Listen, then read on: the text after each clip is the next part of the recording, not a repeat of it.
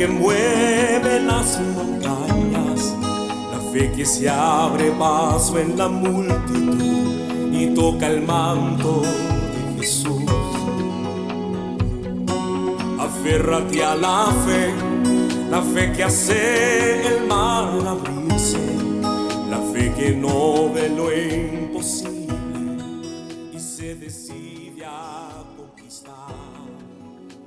Gloria, gloria a Dios, Dios le sigue bendiciendo. Le habla su hermano y amigo Ansel Molina en su programa Cumplimientos Bíblicos.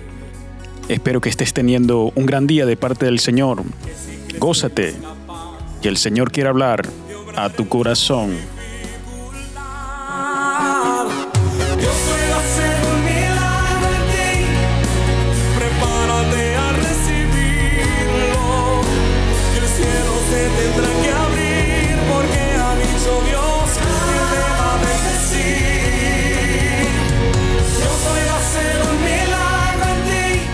Dios quiere hacer un milagro en tu vida. ¿Qué estás esperando para recibirla?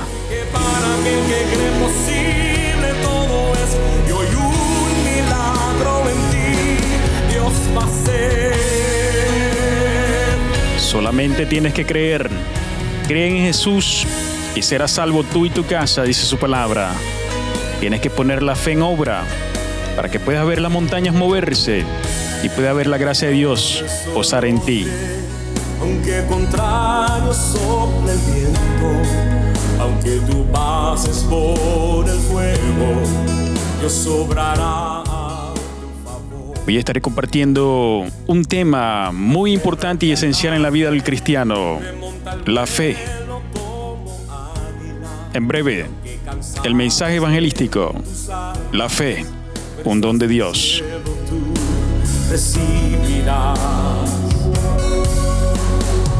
Dios está esperando que puedas creer.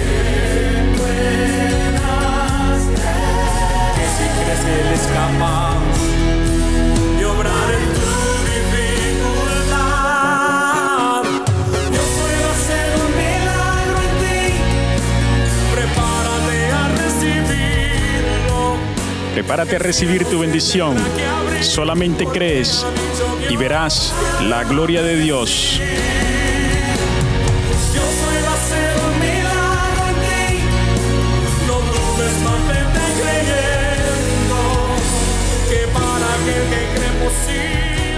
Dile no a la duda, porque la duda es enemiga de Dios. Es importante creerle a Dios para poder agradarle, porque sin fe es imposible agradar a. Dios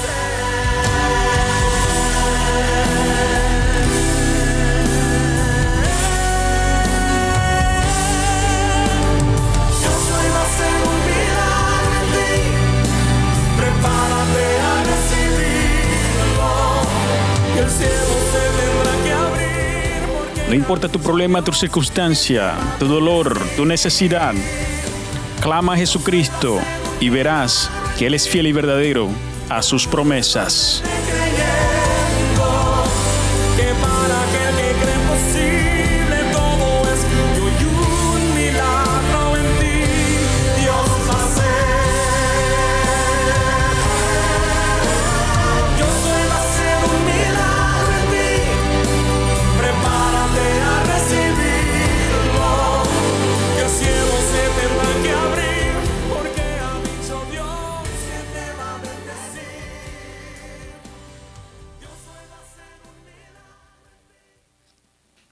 Dios hoy quiere hacer un milagro en tu vida. Voy a iniciar este programa con la lectura de la palabra del Señor en el libro de Hebreos capítulo 11, versículo del 1 al 6, con el tema La fe, un don de Dios. Dice su palabra en el nombre del Padre, del Hijo y del Espíritu Santo. Amén. La fe. Es pues la fe la certeza de lo que se espera, la convicción de lo que no se ve, porque por ella alcanzaron buen testimonio los antiguos. Por la fe entendemos haber sido constituido el universo por la palabra de Dios, de modo que lo que se ve fue hecho de lo que no se veía.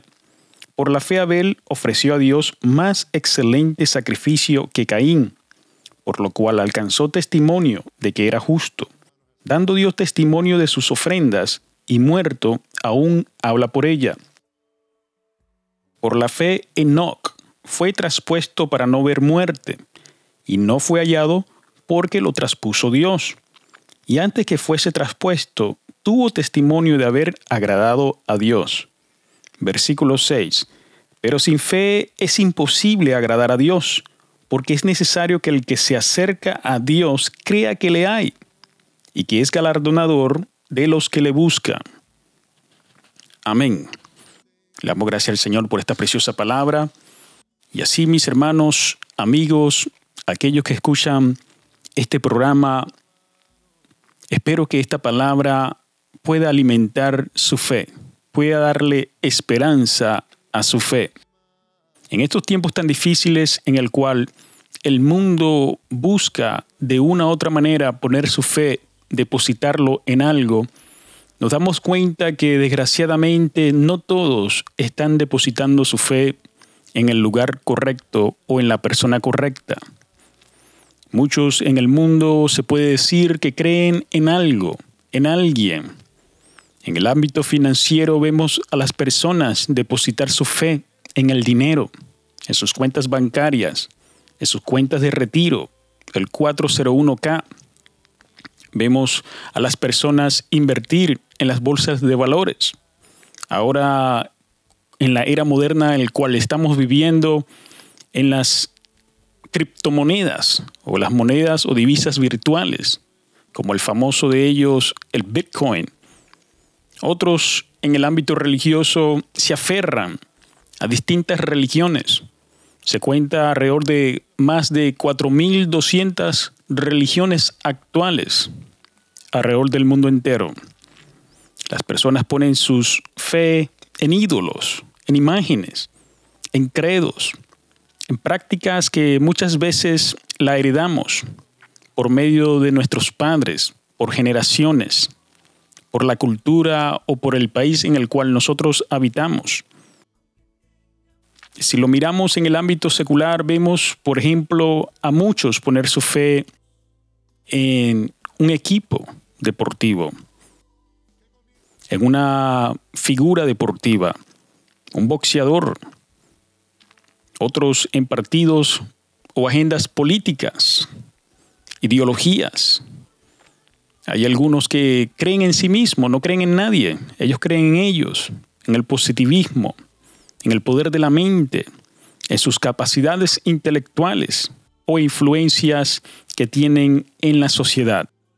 Mientras el mundo pone su esperanza en lo mencionado, nosotros la Iglesia de Jesucristo tenemos el privilegio de aferrarnos a la roca eterna, a Jesucristo, el Hijo de Dios, aquel que nos ha dado alrededor de más de 3.000 promesas que podemos encontrar en la palabra de Dios. Nosotros le damos gracias al Señor porque Él nos ha dado a nosotros grandes dones, dones que no se pueden alcanzar aquí en el mundo, dones que no se pueden comprar, que no se pueden adquirir por fuerza y voluntad de hombre, sino por medio de la gracia y el amor de Dios. En estos días feriados de la Navidad es importante reflexionar en el verdadero regalo de Dios, en el sentido del nacimiento de Jesucristo, el Mesías, el Salvador del mundo. Muchas personas han desviado su mirada del significado verdadero de lo que se supone que se celebra en estas Navidades. Veamos algunos personajes bíblicos que pudieron alcanzar el salón de la fe, que pudieron demostrar a nosotros cómo es que nosotros podemos agradar a Dios por medio de la fe que el Señor imparte en nosotros. No debemos enfocar nuestras vidas en regalos, en el materialismo, en el consumismo. Tenemos que aferrarnos y dirigir nuestra mirada hacia el cielo y clamar a Dios, al Dios vivo, al Dios verdadero, y decirle a Él, quien se encarnó, quien vivió y habitó entre los hombres y sufrió como nosotros, al extremo de ser humillado y entregar su propio cuerpo como sacrificio por amor a las almas, las almas que estaban perdidas sin fe y esperanza, Jesucristo murió en voluntad propia por amor a nosotros. El don es una dádiva, es un regalo, un presente, material o inmaterial. En especial viene de alguien que es superior, y ese alguien superior se llama Jehová Dios de los ejércitos. La fe, de acuerdo a la palabra griega pistis y del latín fides, significa fidelidad, fieles, lealtad. Nosotros cuando tenemos fe, tenemos fidelidad a Dios. Creemos en la lealtad de Dios. Bendito sea el Señor. Él es fiel a sus promesas. Él cumple sus promesas. Y es por eso que nosotros nos aferramos, nos confiamos y nos adueñamos de esas promesas de parte de Dios. En el mundo secular las personas en general definen la fe como una creencia, una esperanza personal en la existencia de un ser superior. ¿Y quién es este ser superior?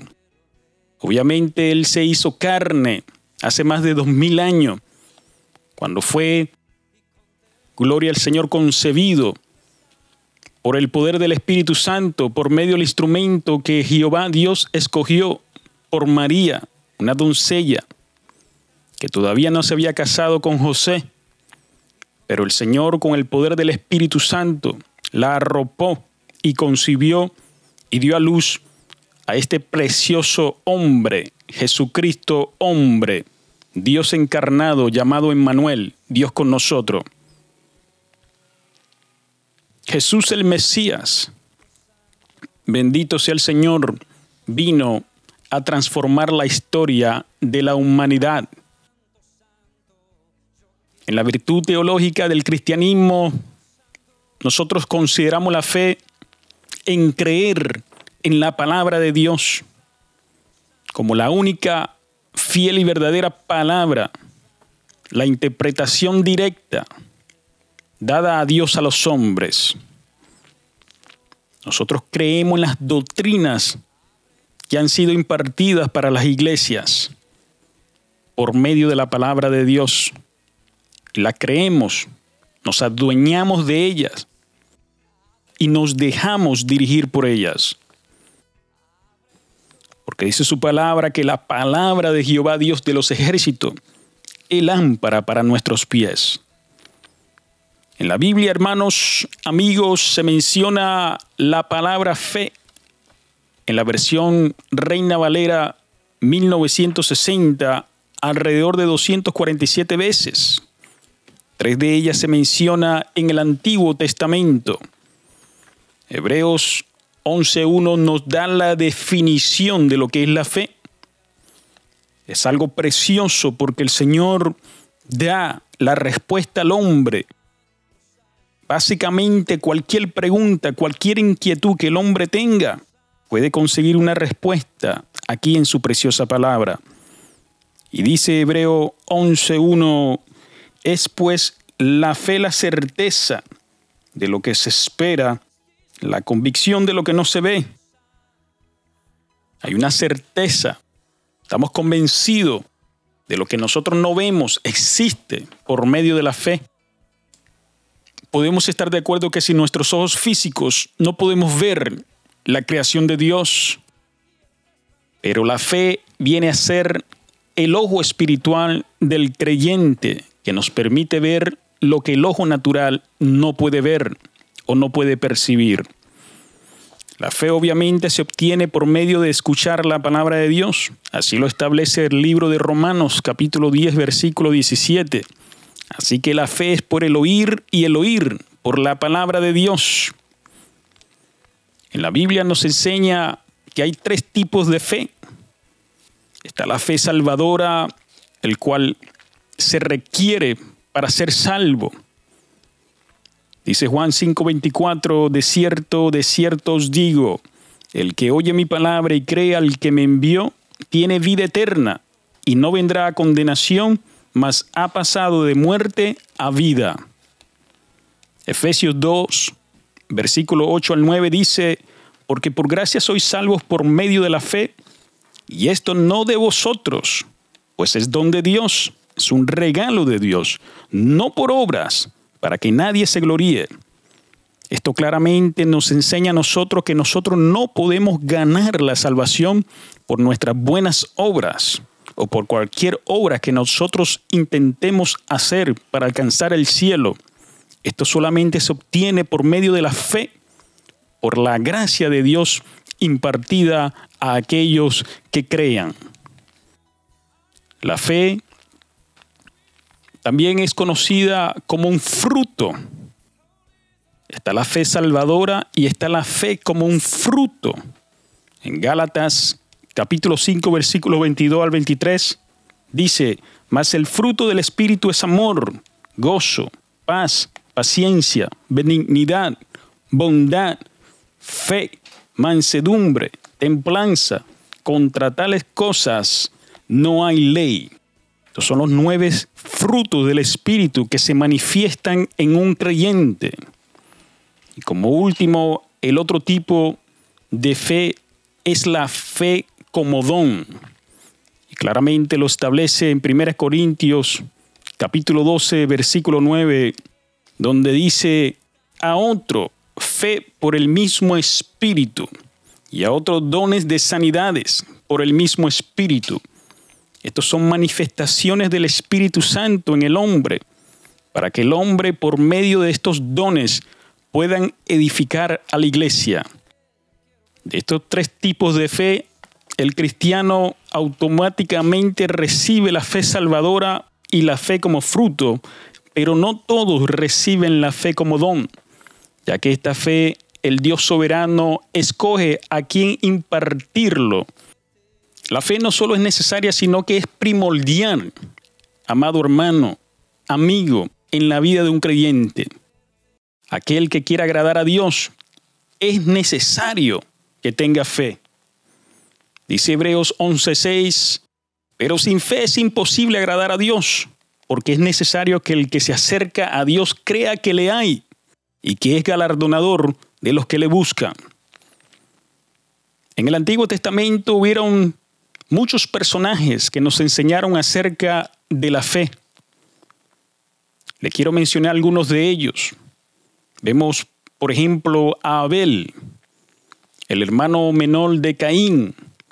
Esta historia muy conocida en el mundo secular, obviamente en la iglesia de Jesucristo, donde narra en Génesis capítulo 4 del 1 al 26 acerca de la ofrenda que ambos traían delante de Dios y cómo Dios se agradó de la ofrenda que era más excelente que había traído Abel. Abel era un pastor de ovejas y había escogido de la oveja más gorda para sacrificárselo a Jehová. Pero Caín era un agricultor y traía de lo que él sembraba a Jehová pero se veía que el corazón de él lo traía por obligación, no había amor en él, no traía lo mejor para Dios y su ofrenda había sido rechazado por Dios. Por medio de la fe de Abel fue inmortalizado como justo delante de Dios. Imagínese, hermano, amigo, que el Señor Dios creador de los cielos y de la tierra nos considera a nosotros justo. Él alcanzó un testimonio de ser justo, dando Dios testimonio de Él, de sus ofrendas. Qué lindo cuando Dios puede decir algo bueno de nosotros. Está Dios mirando las obras buenas que haces. Está Dios dando buen testimonio de tus acciones. La palabra testimonio se traduce del griego martureo, de la cual proviene la palabra mártir, y en este contexto significa alguien que ha alcanzado un buen desempeño o reporte. Desgraciadamente, Abel llegó a ser el primer mártir en la faz de la tierra, después de haber sido asesinado por su propio hermano Caín, porque le tuvo envidia y porque Dios no había aceptado su ofrenda, sino la de su hermano Abel. Otro personaje de gran ejemplo es el padre de la fe, Abraham, este hombre que el Señor llamó de Ur de los Caldeos a la edad de 100 años, junto a su esposa Sara de 90 años, que también era estéril. Y Dios le hace dos grandes promesas. La primera promesa era que Dios le iba a dar a él una tierra donde fluye leche y miel. Y la segunda era que iba a tener una descendencia como las estrellas del cielo y la arena del mar. Imagínese, amigo, hermano, recibir palabra de Dios con estos tipos de promesa a esa edad donde ya no ni siquiera había el deseo natural para procrearse. Dice Génesis 26, versículo 4, Dios hablando a Abraham, multiplicaré tu descendencia como las estrellas del cielo y daré a tu descendencia todas estas tierras, y todas las naciones de la tierra serán benditas en tu simiente, en su descendencia, en su Hijo. Gloria a Dios. Pero este simiente aquí en palabra singular se está refiriendo al que iba a nacer, al Salvador del mundo, a Yeshua, Hamashiach, a Jesús el Mesías. Todos aquellos que estén en este simiente, en Jesucristo, serían benditos. Gloria a Dios. Por la fe ofreció Abraham a su hijo amado, Isaac, cuando Dios se lo pidió que se lo sacrificara. Dios haciendo una prueba de su fe, de su lealtad a Dios. Y Abraham creyó a Dios que si Dios se lo estaba pidiendo, que él también se lo podía revivir. Abraham llegó a ser, hermano y amigo, el fundador de la religión judaica y es el padre de la fe. Otro gran ejemplo en el Antiguo Testamento es una gran mujer, Ruth, una mujer moabita, que no pertenecía a la genealogía de los israelitas, no era judía, era una gentil. Después de la muerte de su esposo Malón, que sí era israelita, hijo, uno de los dos hijos de Elimelech. Ellos habían migrado de Belén de Judea, ya que había hambruna, y se fueron a esta ciudad de Moab. Y allí sus hijos se casaron con dos mujeres moabitas, y una de ellas era Ruth. Y de repente el Señor se muere y también se mueren los dos hijos de la suegra que era Noemí. Y Noemí en su tristeza, viéndose abandonada de la figura de esposo y de sus dos hijos, ya que en aquel entonces la figura masculina era esencial para proveer la protección y el alimento a las mujeres, ella decide regresarse a su tierra natal, a Belén, y le aconsejó a sus dos nueras que se volviesen a las casas de sus madres. Pero Ruth dijo, no, yo me quedaré contigo. Ruth después llega a ser la bisabuela del rey David y también llega a ser parte de la genealogía de Jesucristo. Eso está en Mateo capítulo 1, versículo 5. Ruth renuncia a sus dioses moabitas, a sus dioses paganos, y decide ser parte del pueblo de Israel y servir a su único Dios, a Jehová. Ruth mostró su determinación a seguir a su suegra Noemí con una firme declaración en Ruth 1.16, donde responde ella y dice, no me ruegues que te deje y me aparte de ti, porque a donde quiera que tú fueres, iré yo y donde quiera que vivieres y viviré, tu pueblo será mi pueblo y tu Dios mi Dios. Qué gran afirmación de Ruth, qué gran ejemplo a seguir, gloria al Señor. Esto nos demuestra que cuando nosotros creemos en el Dios vivo y tenemos convicción de Él, nosotros estamos dispuestos a dejarlo todo por amor a Él Hay una escritura en la Biblia que nos narra y dice, el que no dejara a padre, a madre, a hijo o a hija por causa de mí, no es digno de mí. Cuando nosotros nos entregamos a Cristo, nos entregamos por completo, en cuerpo, alma y espíritu, porque todo le pertenece a Él. Gloria a Dios. Hay otros personajes en el Nuevo Testamento que quisiera mencionar, que fueron ejemplos de alcanzar lo que llamamos el salón de la fe, ya que en el mundo está el salón de la fama, pero Dios tiene un salón de aquellos héroes llenos de fe, que sí marcaron la historia en una manera divina como el Señor así lo había establecido. Vemos a uno de los hombres más grandes, o uno de los profetas más grandes de aquel entonces, Juan el Bautista. Él fue el precursor de Jesús, primo de Jesús. Nació también de una manera milagrosa, ya que su madre era estéril. Su padre era un sacerdote, Zacarías. Y un ángel se le reveló a él en el templo y le dijo que iba a tener un hijo. Y Zacarías no creyó a la palabra del ángel. Por esa razón el ángel lo enmudeció y no pudo hablar hasta que nació el hijo. Y así él le pudo dar el nombre Juan. Y Juan tenía una misión importantísima, gloria al Señor, y era preparar el pueblo de Israel para la venida de Jesucristo el Mesías. Eso se puede ver en el libro de Lucas capítulo 1 versículo 15 al 17, en Juan capítulo 1 versículo 6 y 7. Juan el Bautista era considerado un aislado de la sociedad.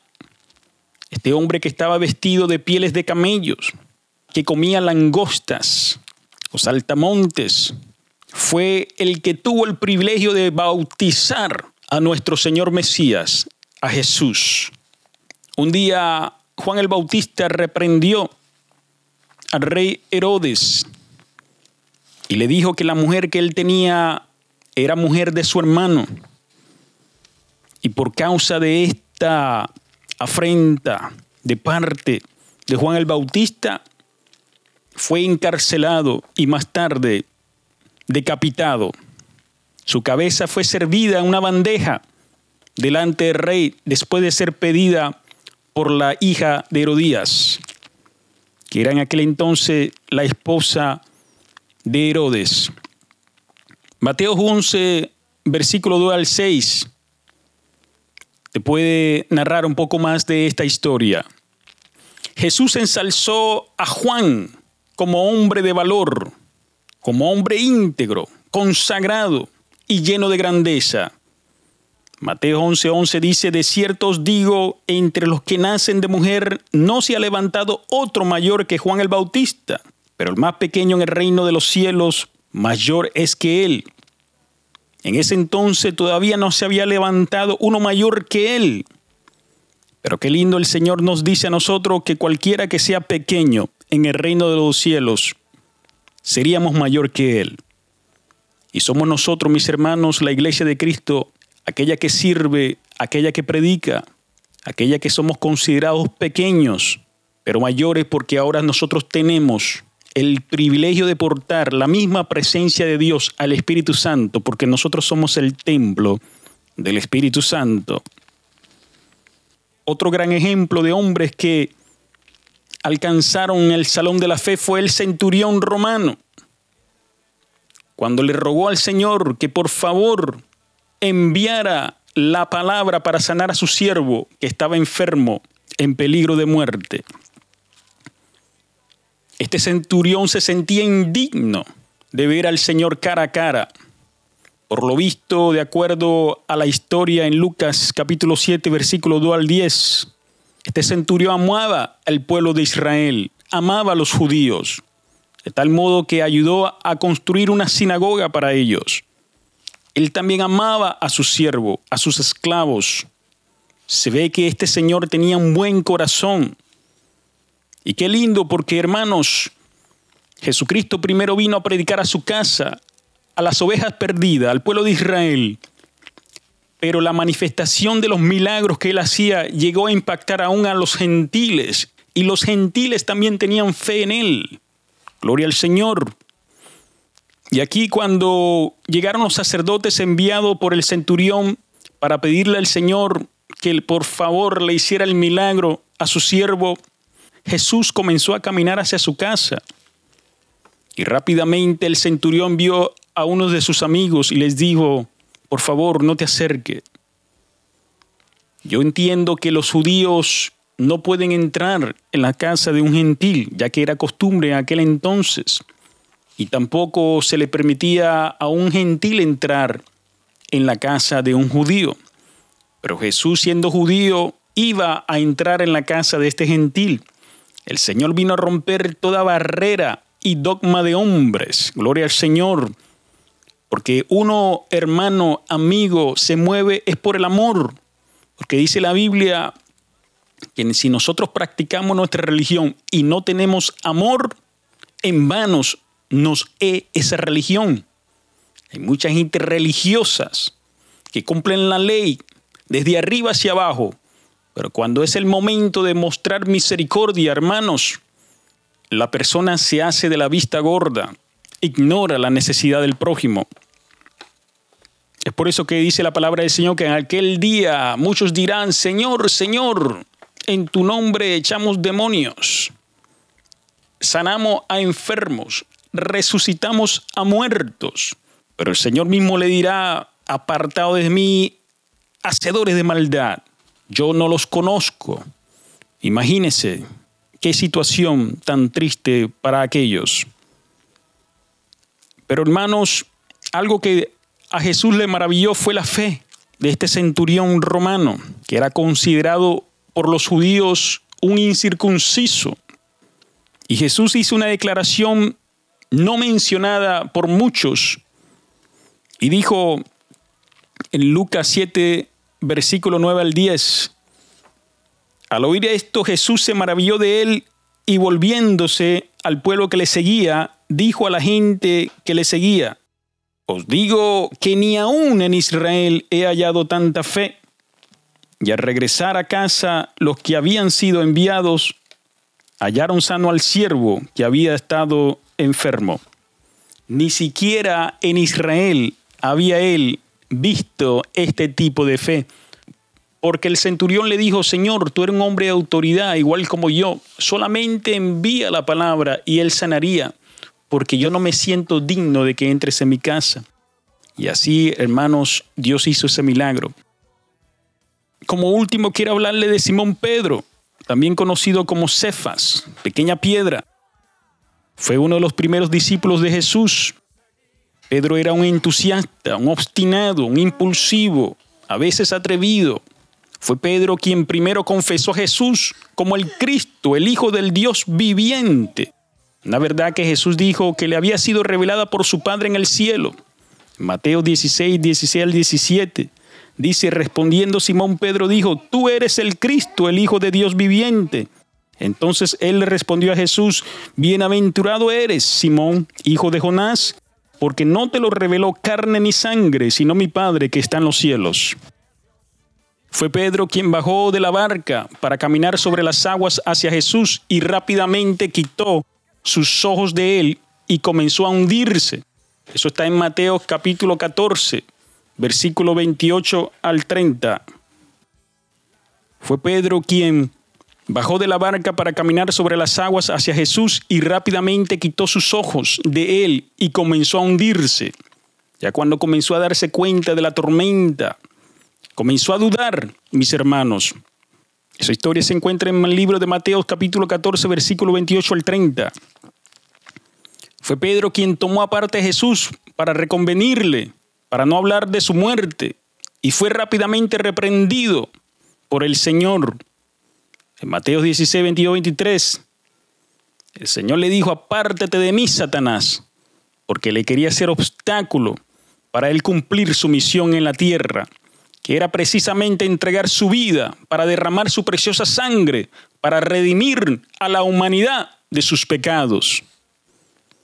Fue Pedro quien desenvainó su espada y atacó al siervo del sumo sacerdote cuando Jesús fue traicionado por Judas Escariote. Llegaron estos soldados romanos y rápidamente Pedro pensó que la batalla era física. Pero hermanos, nuestra batalla no es física, no es contra carne ni sangre, sino contra principados y huestes de maldades. Rápidamente Jesús lo reprende, le dice, vuelve tu espada a su vaina. Bendito sea el nombre de Jesús. Fue Pedro quien se jactó de que nunca abandonaría al Señor, aunque todos los demás lo hicieran. Está en Mateo 26, 33. Y más tarde le negó tres veces, en el versículo 70 al 74. Pero qué precioso nuestro Dios, que a pesar de nuestras altas, de nuestras bajas, Él, en su inmensa misericordia, continúa usándonos. Más tarde Pedro se convirtió en el predicador número uno cuando le predicó en Jerusalén a las multitudes. Y en su primera prédica, en el libro de los Hechos, capítulo 2, versículo 14, se ganó como alrededor de tres mil nuevas almas para el Señor. Versículo 41. Más tarde Pedro sanó a un cojo que pedía limosna en el libro de los Hechos capítulo 3 y predicó audazmente, hermanos, ante el Sanedrín tras ser arrestado junto con Juan por estar predicando al Cristo resucitado. En el libro de los Hechos capítulo 4 se puede apreciar esa historia de estos héroes de la fe. Ni siquiera las amenazas, las intimidaciones, las restricciones, los arrestos, los golpes, los azotes pudieron amortiguar la determinación de Pedro de seguir predicando a Jesucristo, el Hijo de Dios. Se les había dicho que no predicasen más en el nombre de Cristo. Estamos nosotros predicando a Jesucristo, el Hijo de Dios, con autoridad, con denuedo, con amor, con celo sin comprometer la preciosa palabra de Dios. Porque Dios a los predicadores un día le va a demandar cuentas si no predicaron la palabra de Dios como Él nos indicó hacerla. En conclusión, Dios nos reta a nosotros a seguir adelante, a caminar y correr en esta carrera de la fe a mantener siempre nuestra mirada en Él, fija en Él. El mundo siempre va a seguir su camino. Dice la Biblia que para aquellos que son salvos, ellos entran por una puerta estrecha, pero amplia es la puerta hacia la perdición. Amplio es el camino que lleva a la humanidad a la perdición, a la condenación eterna.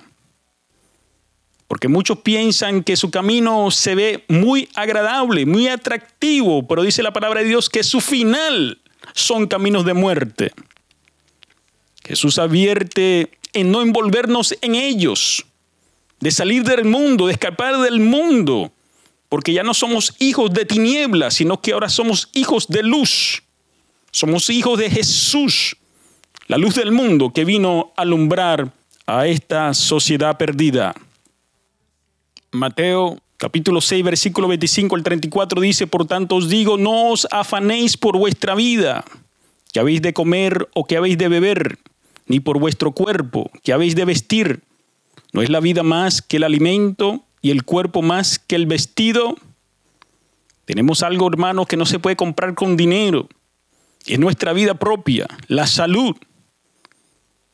Continúa diciendo, mira las aves del cielo, que no siembran ni ciegan, ni recogen en graneros, y vuestro Padre Celestial las alimenta. ¿No valéis vosotros mucho más que ellas? ¿No valemos nosotros más que un animal? Amado amigo, hermano, hermana, que muchas veces te menosprecias y no le das el valor a tu vida, el cual Dios te ha dado. No podemos menospreciar aquello que Dios ha bendecido y ha santificado. ¿Y quién de vosotros podrá, por mucho que se afane, añadir a su estatura un codo? Y por el vestido, ¿por qué os afanáis? Porque no estamos afanando tanto en lo que vamos a vestir. Muchos en estos días de feriado de Navidad se preocupan, se afanan, porque quieren estrenar nuevas ropas. Pero hermanos, si no hay dinero para comprarla, no nos afanemos. ¿Por qué endeudarnos más de lo que estamos? Considera los lirios del campo, cómo crecen, no trabajan ni hilan. Pero os digo que ni aun Salomón con toda su gloria se vistió así como uno de ellos. Imagínese, lo está comparando con Salomón, el rey de Israel que disfrutó las mayores riquezas de esa nación. Dice la Biblia que su trono era de puro oro. Aún sus soldados, sus escudos eran hechos de puro oro.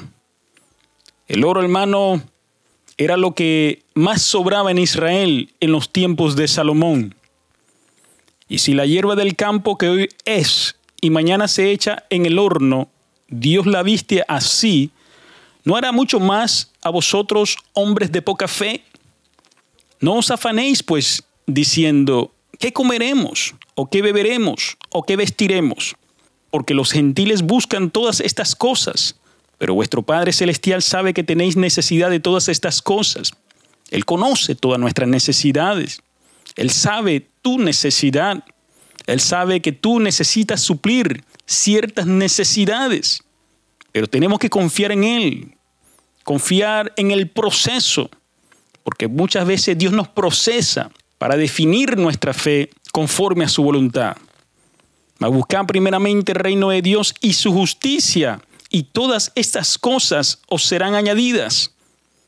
Tenemos que poner nuestras fuerzas no en el afán para vestir y alimentar el cuerpo, sino para buscar el reino de Dios y su justicia. Hay muchas personas que se apetecen de las cosas terrenales pero no tienen apetito de las cosas celestiales. Y Dios nos enseña acá que si nosotros buscamos su reino y su justicia, lo demás será dado por añadidura. Así que no os afanéis por el día de mañana, porque el día de mañana traerá su afán. Basta a cada día su propio mal. Jesús nos llama, amigo, a poner nuestras cargas en Él, a reposar en Él. Mateo 11, versículo 28 dice, venid a mí todo lo que estáis trabajados y cargados, y yo os haré descansar. No descuidemos nuestro llamado como hijos de Dios. Atesoremos en nuestro corazón el don de la salvación. Atesoremos en nuestras vidas, mis hermanos, los dones que Él ha depositado en nosotros en su inmensa y preciosa voluntad, que es soberana, y es justa.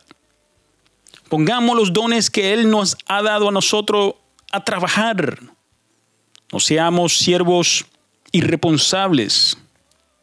El mundo nunca estará satisfecho con sus regalos, con sus festividades, con sus fiestas paganas, con sus orgías, con sus adicciones, con sus culturas y todo tipo de celebraciones el mundo siempre va a buscar llenar ese vacío que tiene en él, que es un vacío espiritual que solamente se llena con algo espiritual. Y ese algo espiritual se llama Jesús, el Hijo de Dios. El mundo está vacía, necesita a Dios en su corazón. Y solamente la iglesia de Jesucristo puede impactar al mundo por medio de la llenura del Espíritu Santo. El mundo necesita fe, necesita esperanza y necesita amor. 1 Corintios 13:13 13 dice, y ahora permanecen la fe, la esperanza y el amor, estos tres, pero el mayor de ellos es el amor. El amor de Cristo se manifiesta en sus hijos. Es parte de uno de los frutos del Espíritu, así como la fe. Juan 3:16 dice claramente, este versículo muy conocido porque de tal manera amó Dios al mundo que ha dado a su Hijo unigénito para que todo aquel que en él cree no se pierda, mas tenga vida eterna. El amor de Cristo se revela en Romanos 5.8, donde dice, mas Dios muestra su amor para con nosotros en que siendo aún pecadores, Cristo murió por nosotros. Imagínense, hermanos, amigos, Cristo estaba dispuesto a morir por nosotros, conociendo que nosotros éramos pecadores, que habíamos violado sus leyes y sus mandamientos. Y Él aún así estuvo dispuesto a entregar su preciosa vida por amor a nuestras almas que estaban perdidas, sin fe y sin esperanza. Es por eso que le amamos tanto y le debemos tanto a Dios que no es suficiente solamente con entregarle toda nuestra vida. Le debemos todo a Él y a Él solamente tenemos que entregar todo nuestro ser. Sigamos declarando el poder del Evangelio de Jesucristo. Sigamos anunciándole al mundo que Cristo viene pronto, que Cristo viene a buscar una iglesia que se haya desconectado del mundo, de las tradiciones paganas, de la idolatría, del homosexualismo, del lesbianismo, de la drogadicción, del narcotráfico, del secuestro, de tantos crímenes que se hacen en la tierra, del satanismo, de la brujería y de todo esto lo que hace marcar al ser humano. Cristo quiere libertar tu alma y quiere darte vida y vida en abundancia. Una de las cosas que el cristiano nacido de nuevo tiene que entender es que no podemos avergonzarnos de este evangelio, porque este evangelio es poder de Dios. es locura para los que se pierden, pero para los que son salvos, esto es poder de Dios. Y el poder de Dios se manifiesta en aquellos que han puesto su fe en Él, que han creído en sus palabras y que la han atesorado en sus corazones. Dice Romanos 1, 16 al 17, porque no me avergüenzo del Evangelio, porque es poder de Dios para salvación a todo aquel que cree, al judío primeramente y también al griego. Otras palabras, también al gentil, al inconverso, al que no era judío. Porque en el Evangelio la justicia de Dios se revela por fe y para fe. Como está escrito, mas el justo por la fe vivirá. Nosotros estamos llamados a vivir bajo la fe. Gloria a Dios que vive en las alturas. Dios te bendiga, Dios te guarde. Espero que este mensaje haya sido de gran bendición para tu vida. No te olvides de compartirlo. Síguenos en nuestro programa Cumplimientos Bíblicos. Hasta la próxima. Shalom.